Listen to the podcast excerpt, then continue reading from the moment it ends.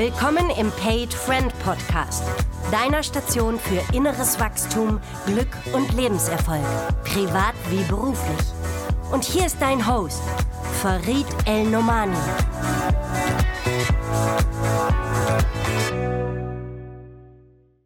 Weg vom normalen Lebensweg über das Thema Ingenieur zu dem, was er wirklich machen möchte. Und heute geht es darum, seine Story als Aussteiger aus dem Hamsterrad. Ganz herzlich willkommen, Julian Witting. Hallo Julian. Ja, einen wunderschönen guten Tag zusammen. Herzlichen, herzlichen Dank, dass ich dabei sein darf. Ich freue mich sehr, jetzt mit dir das Gespräch führen zu dürfen. Ich freue mich auch und mich hat schon der Titel so angemacht, deine Story als Aussteiger aus dem Hamsterrad, weil wer deine Videos sich auf YouTube anguckt, äh, ja, das kann man total nachvollziehen. Vielleicht sagst du uns erstmal ganz kurz, was du heute machst und wer du genauer bist, weil nicht alle von meinen Zuhörerinnen und Zuhörern sind Top-Sportler, aber bestimmt auf dem Weg dorthin und ähm, würden dich gerne noch mehr kennenlernen. Ja, ich bin Julian, ich bin ja mittlerweile schon 31 Jahre jung. Ich habe die magische 30 durchbrochen. Das ist nicht so schlimm, wie es sich vielleicht anhört. ähm, ja, ich komme gebürtig aus dem Sauerland, bin aber Experte im Skisport und bin da auch im Social Media unterwegs. Und das ist gar nicht so üblich. Ich meine, wir haben den Andreas Sander, den, der ist vielleicht manchen ein Begriff, auch aus NRW, der im Spitzensport im Ski unterwegs ist. Aber normalerweise sind es die Österreicher, Schweizer und Bayern, vielleicht noch Baden oder Schwaben, die da richtig gut drin sind. Und mich hat das Skifahren von Anfang an begeistert. Schon als ich es ja, beim allerersten Mal nicht so ganz, aber beim zweiten Mal, beim zweiten Mal hat es mich richtig begeistert. Und äh, bin dann ja, als Sauerländer ganz normal zur Schule gegangen, habe Abitur gemacht und dann habe ich gedacht, was mache ich? Ich studiere. Ich komme aus dem Akademikerhaushalt und da gehört es auch zum guten Ton, dass man studiert. Auch wenn gesagt wurde, hey, du musst nicht studieren, war mir klar oder war für mich irgendwo klar, ich müsste studieren. Das war auch mein eigener Anspruch an mich selbst. Und was habe ich studiert?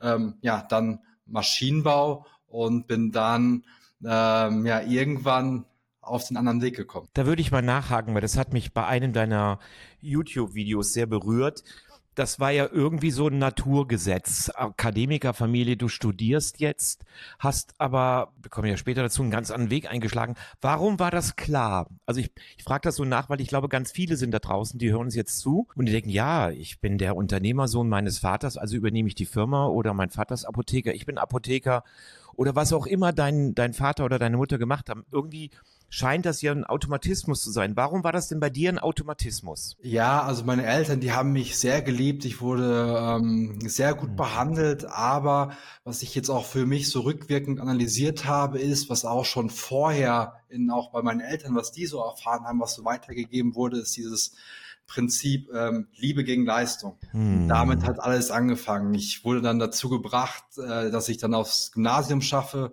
und dann ähm, ja bin ich irgendwann auch mal ein besserer Schüler geworden, aber ich habe so in der Mittelstufe immer sehr um jede Versetzung gekämpft und ähm, ja, ist dann auch irgendwo für mich ein Lebensthema geworden, womit ich dann lernen musste, umzugehen. Finde ich so einen genialen Satz, Julian, dass ich den gleich nochmal festhalten möchte.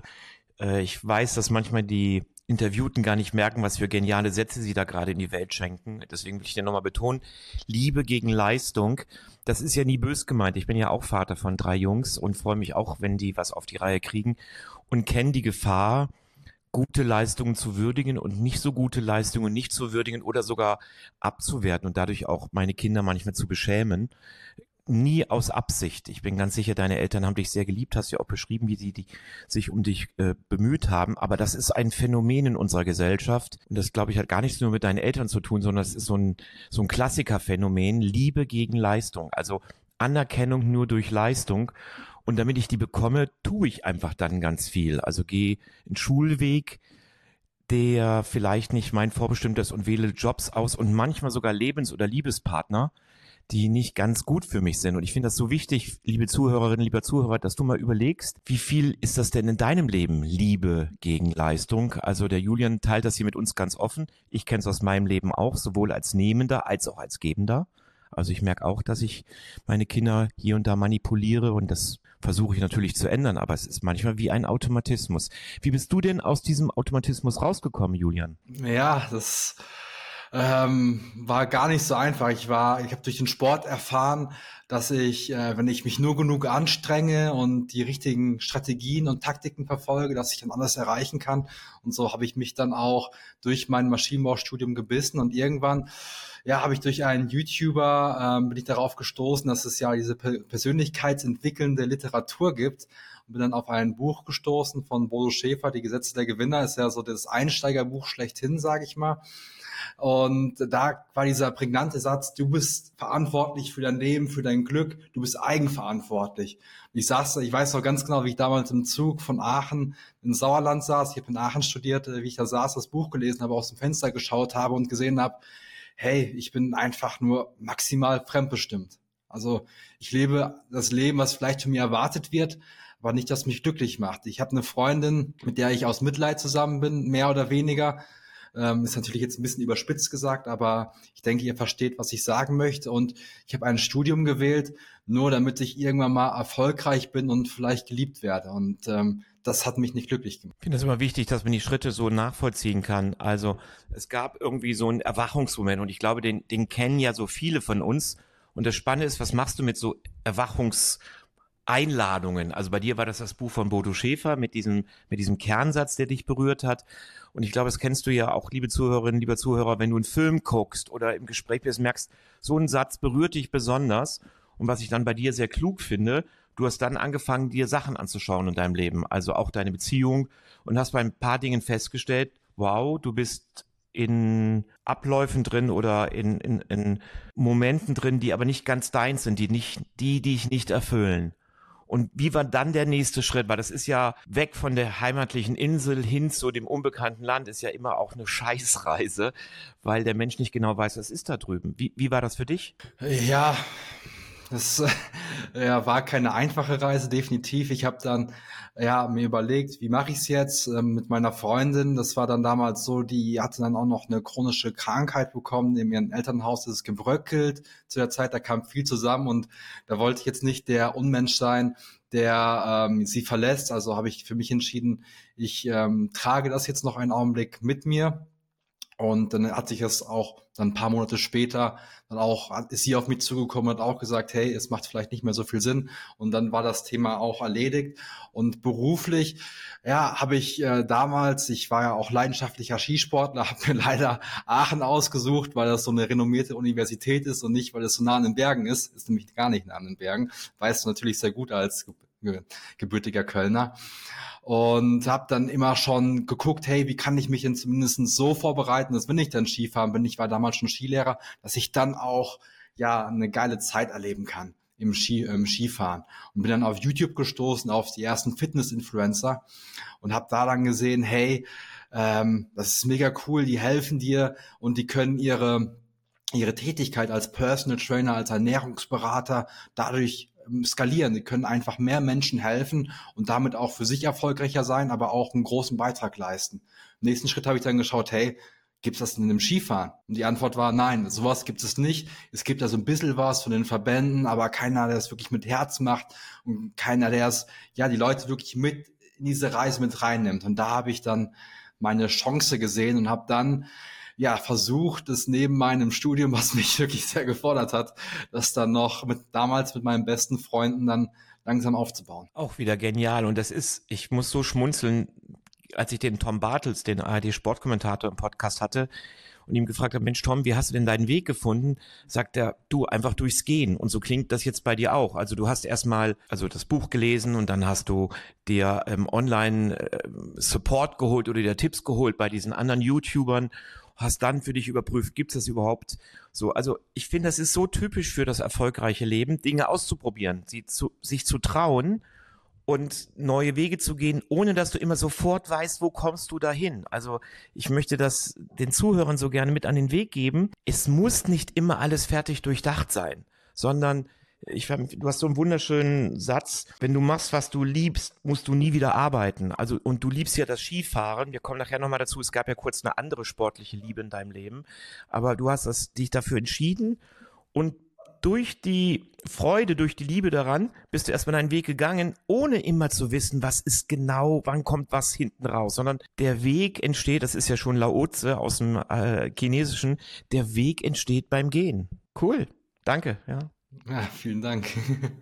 so ist es. Also es hat sich dann alles auch peu à peu ergeben. Ich hätte schon so eine, eine, ich bin schon ein visueller Mensch. Ich kann mir schon so das Endergebnis vorstellen, aber der Weg an und für sich war natürlich ein ganz anderer mit ganz anderen Herausforderungen, als ich mir vorher hätte vorstellen können. Und wenn ich ehrlich bin, wenn ich gewusst hätte, was mich alles erwartet, dann wäre ich vielleicht auch gar nicht losgegangen. Von daher ist es auch glaube ich, ganz gut am Anfang nicht zu wissen, was einen so erwartet, sondern sich dann ja, ja also an seinen Herausforderungen sozusagen wachsen zu dürfen. Und in der Zeit kannst du uns ein bisschen schildern, wie war denn dein Umfeld? Also wenn du warst ja jetzt, äh, ich komme auf diese Akademikerfamilie zurück, aber du hast ja auch Freunde, so du warst jetzt Studierender und hast irgendwie festgestellt, das ist echt nicht mein Ding, sondern sowas, ich sag jetzt mal durchgeknalltes wie Skisport ist auf einmal dein Ding. Also das ist ja spannend, wenn ein Mensch seine Berufung anfängt zu finden, ist in meiner Wahrheit häufig die Reaktion des Umfelds nicht nur unterstützen, sondern es gibt einige Menschen, ich glaube, das hängt was mit ihrer eigenen Norm zusammen.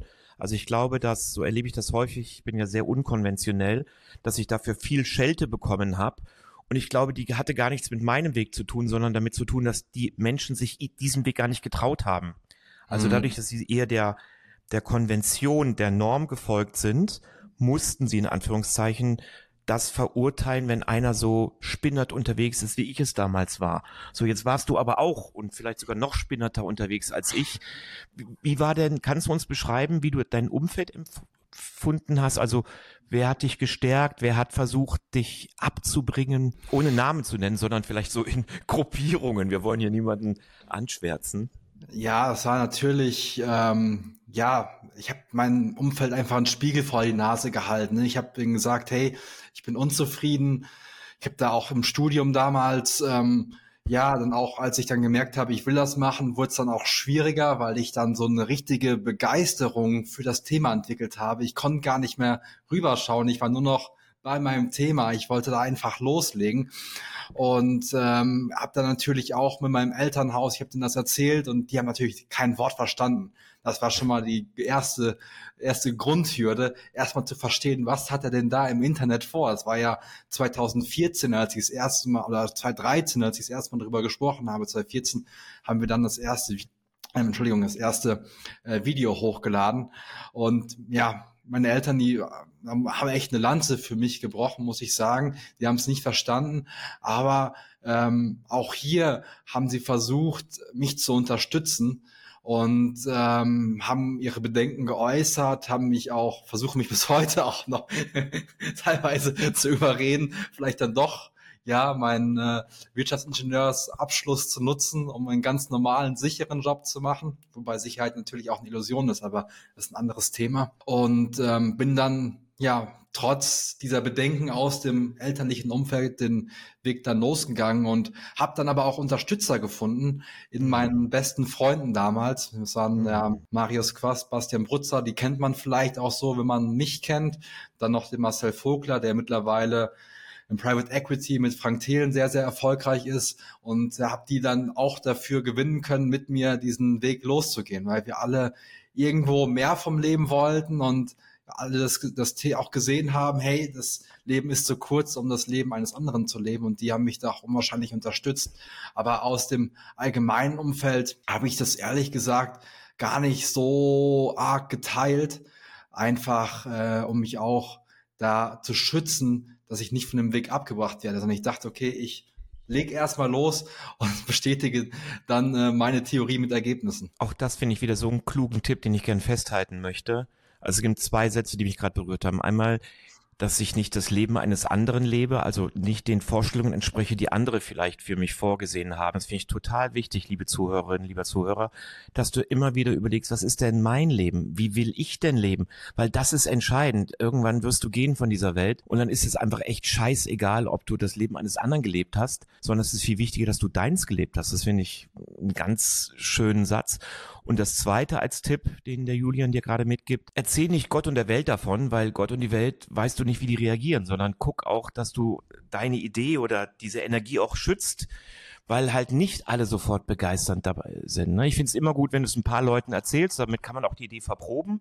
Aber sei dir bewusst, dass die Welt nicht immer nur Ja schreit auf alles. Und das ist, finde ich, ein schönes Beispiel. Ich nenne das aus der Männerarbeit Selbstfürsorge. Also gut auf sich zu achten, mit wem teile ich was weil es einfach sein kann, dass ein paar draufklatschen. Und das kann natürlich für so eine junge Ideenseele auch zu früh sein, wenn zu viel Gegenwind kommt. Aber cool. Sehr stark. Danke dir. Definitiv. Bin ich auch ganz bei dir. Ich meine, wenn diese, diese Saat des Zweifels im Unterbewusstsein gesät ist, die dann aufgeht, das ist natürlich, wenn man immer wieder grübelt, könnte das denn funktionieren. Für mich, für mich gab es damals, wie Arnold Schwarzenegger sagt, es gibt ausschließlich Plan A und nicht Plan B. Für mich gab es nur Plan A und es musste funktionieren. Und ich glaube, wenn man das dann oder so war es bei mir zumindest im Leben, weil ich so, ja, schon so darauf ja eingeschossen war, dass es funktionieren muss, dann muss es auch funktionieren. Ich habe dann auch die Hürden genommen, wo vielleicht dann viele gesagt haben, hey, ich probiere es jetzt mal ein Jahr aus und wenn es dann nicht klappt, dann lasse ich es dann wenn ich das gemacht hätte, dann würde ich jetzt hier, glaube ich, nicht äh, dir diese Geschichte oder euch diese Geschichte erzählen dürfen. Und ich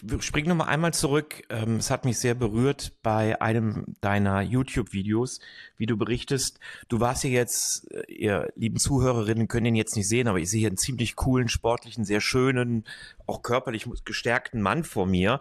Das war ja nicht immer so. Also du beschreibst dich selbst, deswegen verwende ich die Wörter, als dünn, fetti und auch mit mehr Minderwertigkeitskomplexen oder Themen ähm, verbunden. Und ich glaube, das kennt jeder aus seinem Leben. Also ich kenne es aus meinem definitiv. Ähm, ich war dann weniger zu dünn, sondern ich war dann irgendwie zu, zu dick. Ähm, und ähm, diese Hänseleien, ich habe da sehr viel mit Aggression und Wut drauf reagiert. Also lieber hau ich einer aufs Maul, bevor er es aufmacht. Habe aber festgestellt, das ist nicht immer eine gute Idee, zumal ich ja nicht immer alles nur gewonnen habe. Also wenn du da nochmal reinguckst, das ist ja auch schon eine, eine Transformation oder eine Metamorphose. Das heißt, diese, diese Fähigkeit, dein Leben zu verändern, hast du ja schon mehrfach bewiesen, auch körperlich. Kannst du uns mhm. dazu nochmal ein bisschen mitnehmen? Sehr, sehr gerne.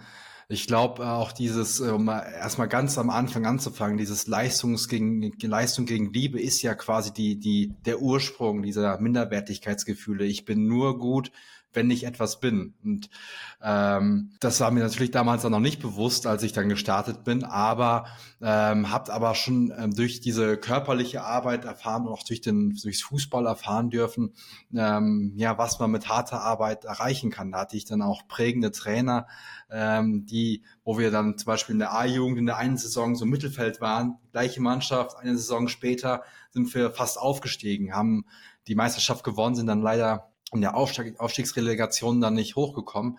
Aber wir haben da jeden dann 10-0 nach Hause geschickt, einfach weil der bei uns im Kopf was verändert hat und wir wussten, okay, wenn, wenn wir das machen, was der Trainer sagt und hart arbeiten und dann, dann wird das schon. Und so habe ich es auch an meinem eigenen Leib erfahren dürfen durch meinen damaligen Fitnesstrainer, der ähm, ja selber auch diese Gestalt hatte und ich habe dann gesehen, okay, ich es war damals so, kann ich eigentlich mal mit reinnehmen, durch, den, durch das Fußball bin ich ein ähm, guter Sportler geworden. Früher war ich, davor hatte ich eine Vier in Sport. Also wurde ich dann teilweise von meiner, von meinem Umfeld beschämt, wie ich denn als Fußballer eine Vier in Sport haben könnte. Und später im Jahr, in der 13. Jahrgangsstufe im Abitur war ich der Jahrgangsstufenbeste Sportler, hatte nur eins plus in, oder 15 Punkte in, in Sport und habe Schulrekorde im Laufen aufgestellt, aber ich war halt schlank und man nennt das so im Fitnessbereich Skinny Fat. Du bist dann so äh, schlank, aber also hast keine Muskeln, aber hast so Fett da. Und äh, als ich mir nicht dann einem Mädchen erzählt habe, hey, ähm, ich bin ein krasser Sportler, hat die so gesagt, hey, du doch nicht. Ne? Und dann bin ich ins Fitnessstudio gegangen, auch nach der ersten Freundin hatte ich dann eine Trennung und äh, habe dann ja mich da voll reingehangen, genau mit dem gleichen Mindset, hey, wenn ich jetzt mache, was der Trainer mir sagt, der eh schon das geschafft hat, was ich erreichen möchte, dann schaffe ich das und habe das dann auch geschafft ähm, ja, einfach meinen Körper komplett zu transformieren, von Fett hin zu Muskeln und dann auch ähm, stärker denn je zu sein. Und da habe ich dieses, dieses Mindset gelernt, hey, wenn du wirklich was ähm, willst und dafür dich einsetzt und auch ja auch den Weg immer wieder hinterfragst und immer wieder adjustierst, dann kannst du es auch schaffen. Und es ist nur eine Frage der Zeit letztendlich. Klar, man ist auch irgendwo hängt es auch von dem eigenen Potenzial ab, dass ich jetzt kein äh, Arnold Schwarzenegger werde, ist mir auch klar.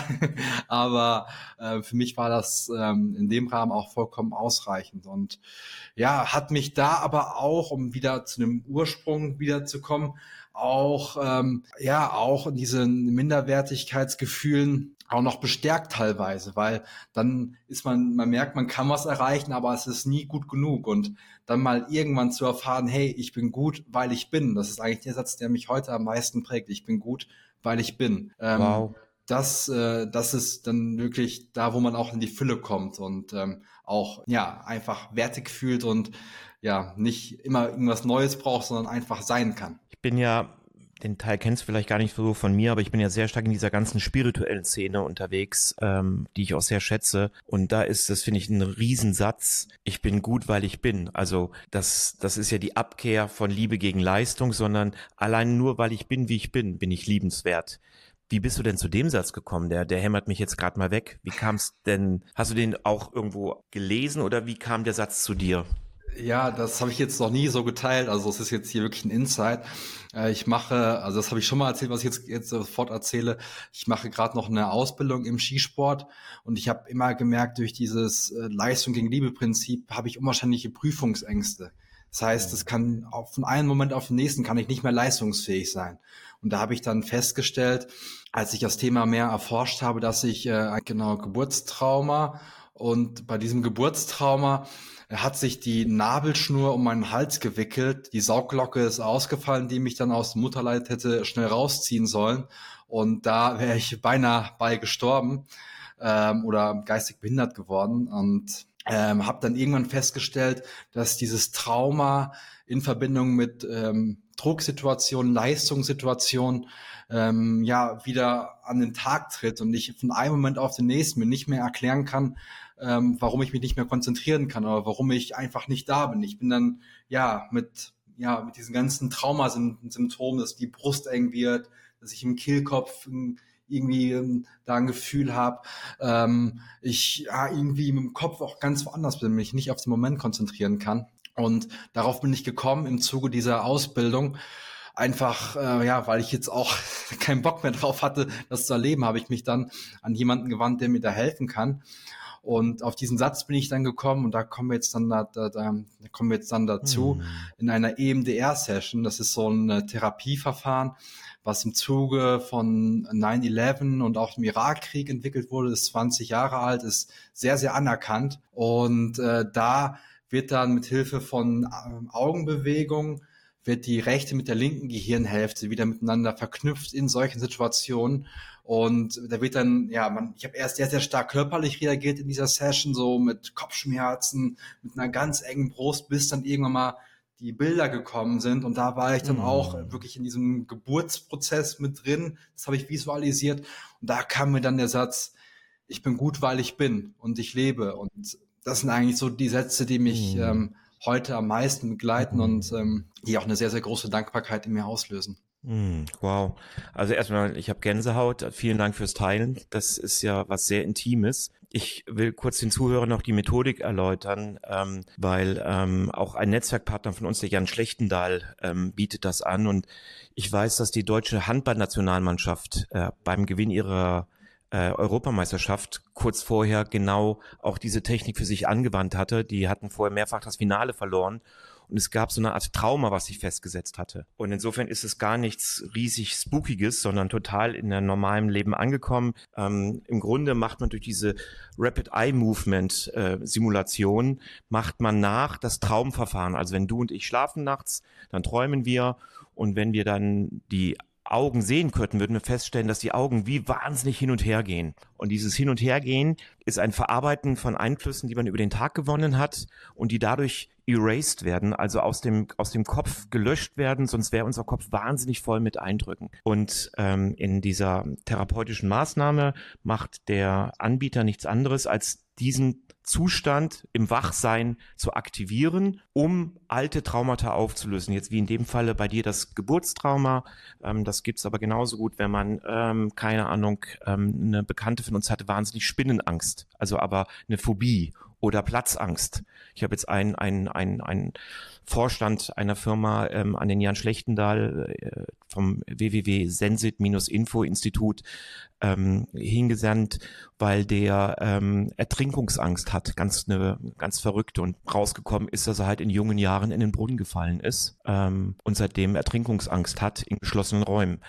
Also ich will darauf nur hinweisen, das ist eine ganz wichtige, tolle Technik. Und wenn du, liebe Zuhörerinnen, liebe Zuhörer, äh, mit Traumata zu kämpfen hast, also damit muss man nicht leben als Dauer, sondern da kann man auch was tun. Und du hast was getan. Also vielen Dank auch Julian für das Teilen. Ich bin sicher, dass einige hundert Menschen jetzt für sich nachdenken können, ob sie sich diesen Weg nicht auch mal geben wollen, weil es ist gut, sich zu erlösen von Traumata, ja, absolut. Man, die einen ja das ja, ganze Leben sonst da einfach auch negativ limitiert. begleiten können. Und es muss nicht sein, wie du sagst. Es ist super, super wichtig, wenn man ja irgendwas hat, was einen stört, dass man dann auch die, das auch wieder zum Anfang des Podcasts, dass man die Verantwortung übernimmt und dann etwas tut. Und ähm, ja, und ich kann das nur bestätigen, was du gesagt hast. Super. Mein äh, Coach hat da Mhm. auch äh, gesagt, dass das auch mit die anerkannteste Technik ist für Trauma, eine Traumatherapie, was auch super bei diesen ganz ähm, bei den ganzen posttraumatischen Belastungsstörungen bei den Soldaten und äh, funktioniert hat. Und das nach 20 Jahren haben die immer noch, wenn die zum Beispiel die Bilder Genau. aus der Ukraine sehen,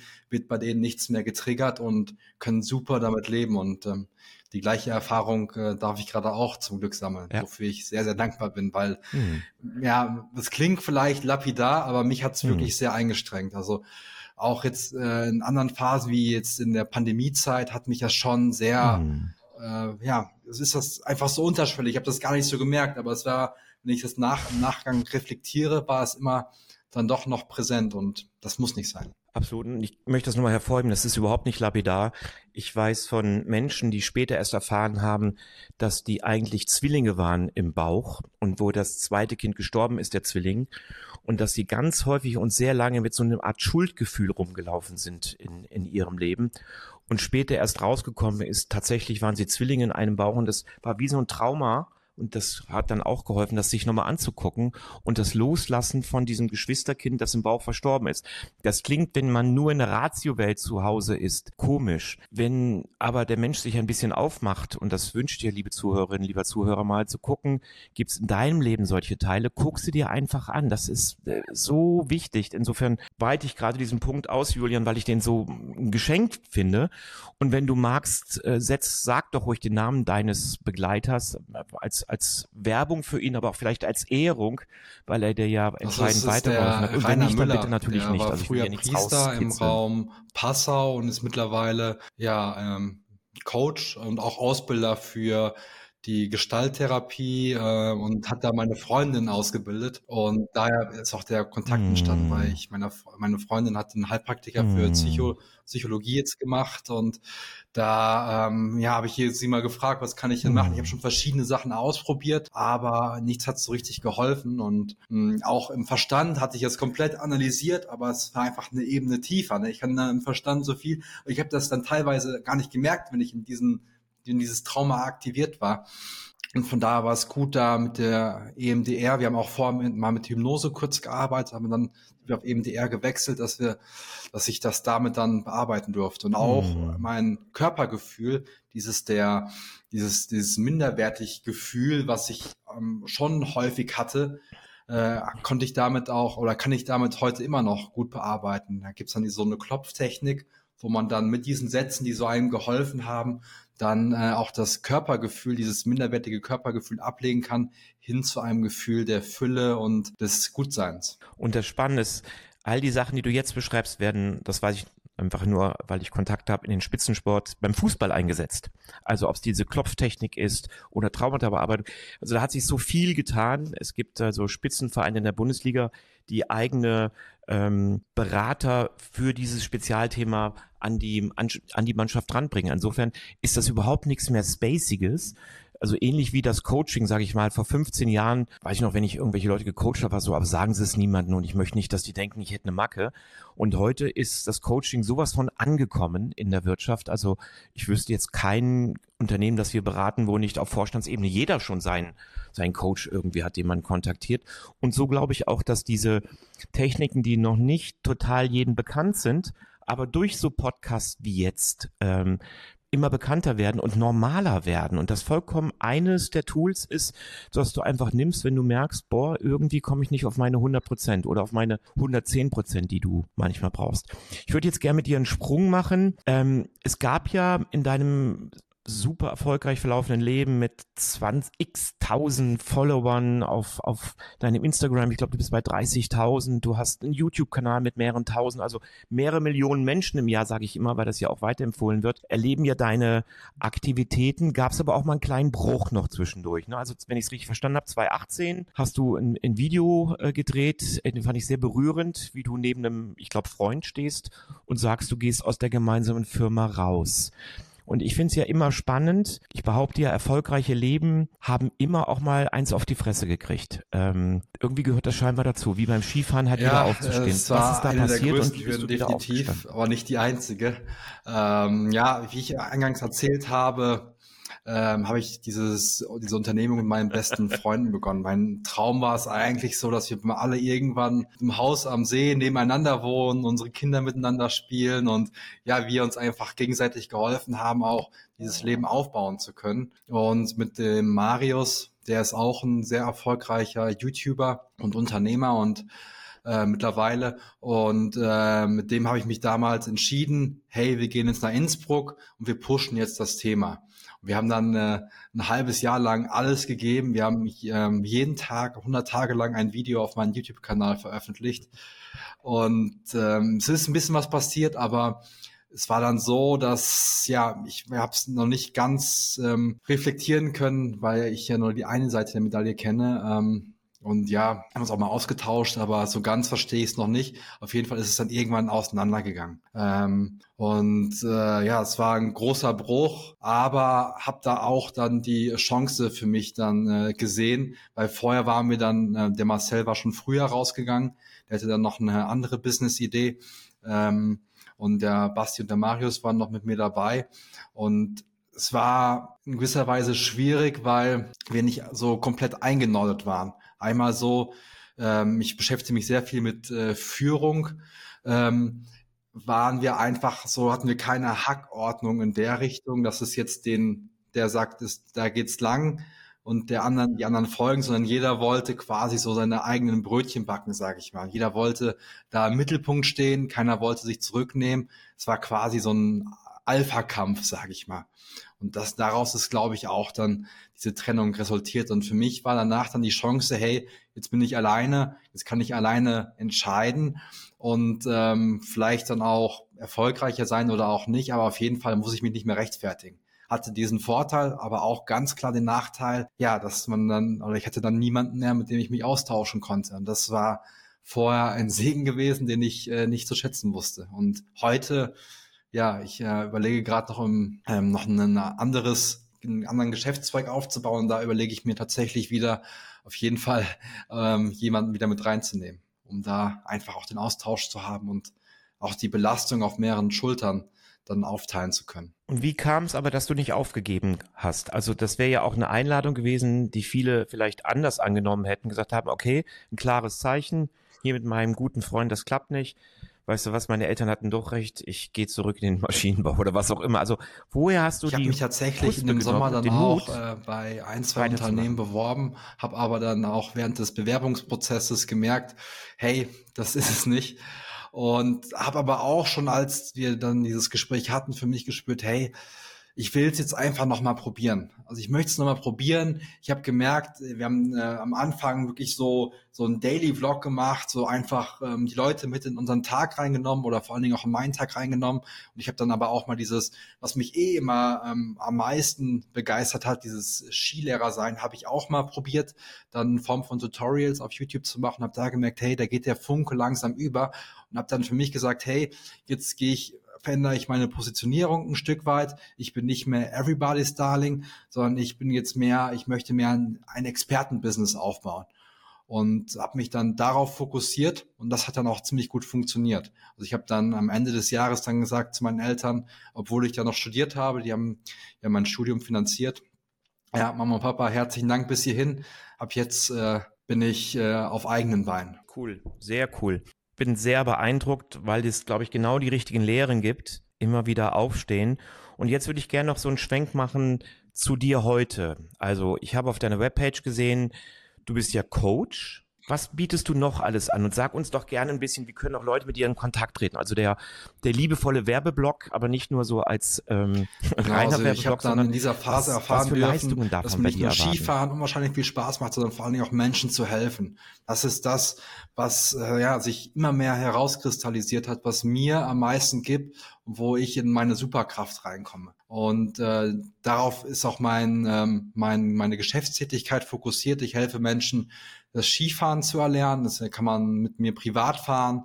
Es gibt aber auch Camps, wo man mit Gleichgesinnten in kleinen Gruppen dann trainieren kann. Ich habe ein Online äh, Online Skigymnastikprogramm, das Fit for Ski Programm, wo man mit mir trainieren kann und auch einfach auf Social Media, zum Beispiel Instagram oder vor allen Dingen auch auf YouTube, äh, gibt es hunderte Videos von mir, wo ich versuche, ja, einfach diese, diesen Skisport runterzubrechen und Menschen dabei zu helfen, den bestmöglich ausführen zu können und einfach Spaß zu haben. Und kannst du noch mal was auf, zu deiner Internetadresse sagen? Also wo kann am, jetzt bin ich ganz sicher, da haben einige zugehört. Ich denke sogar gerade über meine eigenen Söhne nach, die mit dir in Kontakt zu bringen. Also das ist ja immer so, dass so ein Einblick in das Leben eines Menschen den Gedanken schafft, oh, den würde ich gerne kennenlernen oder würde den gern mal buchen. Es ist Julian Witting, alles also zusammen also ohne Bindestrich.de, julianwitting.de oder fitforski.de gibt's auch oder einfach Social Media, Julian Witting, da sollte man mich finden. Mhm. Und wenn du dir einen Eindruck verschaffen willst, so habe ich es gemacht im Vorbereitung auf das Gespräch, guck dir einfach mal die Videos an. Ich finde, da gibt's super schöne Videos, wie der Julian über sein Leben erzählt. Das ist, glaube ich, ein 10-Minuten-Video, der erste, den ich mir angeguckt habe. Und dann im zweiten schon, das hat mich sehr berührt, war, glaube ich, 2018 mein Jahr in Erfolg und auch Nicht-Erfolg. Also hast du beide Seiten sehr transparent gemacht. Unglaublich cooler Typ. Also wenn dir das Thema Skifahren in irgendeiner Form liegt oder ähm, du auch das Thema Skifahren in deine Firma mal bringen möchtest als Kurs oder als Geschenk, dann melde dich doch an den Julian. Ich äh, finde, so coole Menschen ist ein Geschenk, mit denen zusammenarbeiten zu dürfen. So habe ich auch unser Interview empfunden. Gibt es noch einen Satz, Julian? Ich würde dir gerne, bevor ich kurz noch einen kleinen Restschwenker mache, irgendwas, was du sagst, das ja, hättest du mich ja mal fragen sollen. Ganz Farid, wunderbaren Deep Dive. Herzlichen Dank dafür. Es ist äh, echt schön, dass wir hier auch eine Tiefe hatten, es nicht oberflächlich war. Ähm, ja, also eigentlich hm. habe ich, glaube ich, äh, ziemlich viel erzählt. ähm, da ist, ich, ich weiß nicht, also ich glaube nicht, nein. Hm. Also ich möchte mich erstmal bei dir bedanken. Das ist immer wieder ein Geschenk für mich, in diesen Podcast so tief mit den Leuten eintauchen zu dürfen. Und vor ungefähr 20 Minuten waren wir ja bei diesem Teil, den ich als sehr privat empfunden habe und auch intim, wo du gesagt hast, hast du so noch nicht erzählt. Ähm, zum Thema Trauma. Und meine Hoffnung ist ja immer, dass das nicht uns beiden nur eine gute Zeit schenkt, sondern dass hunderte von Menschen, die das im Anschluss hören können, ähm, für sich überlegen können, will ich nicht auch mal an das Thema ran? Und es gibt ja mehrere Anbieter dafür, zwei haben wir genannt. Das, das fände ich schön. Liebe Zuhörerinnen, lieber Zuhörer, was der Julian da so macht, hat ja unglaublich viel mit dem Thema Lebensfreude zu tun. Also der macht einfach das, was er gerne macht. Und insofern weise ich dich hin auf meinen Test, den du auf meiner Webpage machen kannst, farid-el-domani.com. Da biete ich dir ja an den Test Lebensfreude und der kostet dich nichts. Und anschließend komme ich bei einem Kurzvideo zu dir nach Hause und berichte dir einfach, wo ich glaube, dass du stehen könntest und gebe dir auch ein paar Tipps in die Hand, wie du entweder den Status hältst oder verbesserst. Also fühle ich da sehr herzlich eingeladen. Julian, vielleicht auch für dich nochmal einen Tipp, diesen Test zu machen. Kannst du mal gucken. Ich glaube, du bist schon ziemlich weit oben, aber kannst du nochmal schauen, was das Thema Lebensfreude in deinem Leben bedeutet. Ansonsten wünsche ich dir, liebe Zuhörerinnen, liebe Zuhörer, fantastische zwei Wochen bis zum nächsten Podcast. Genieße dein Leben und wie immer mach das Beste draus. Ich schließe mal mit einem Satz, den ich von Julian noch mitgenommen habe, dir die richtigen Fragen im Leben zu stellen, sagt etwas aus über die Qualität deines Lebens. Und ähm, verdammt klug, der Julian. Also, Herzlichen vielen Dank, Dank Julian, und auf gerne bald, liebe Zuhörerinnen, lieber Zuhörer.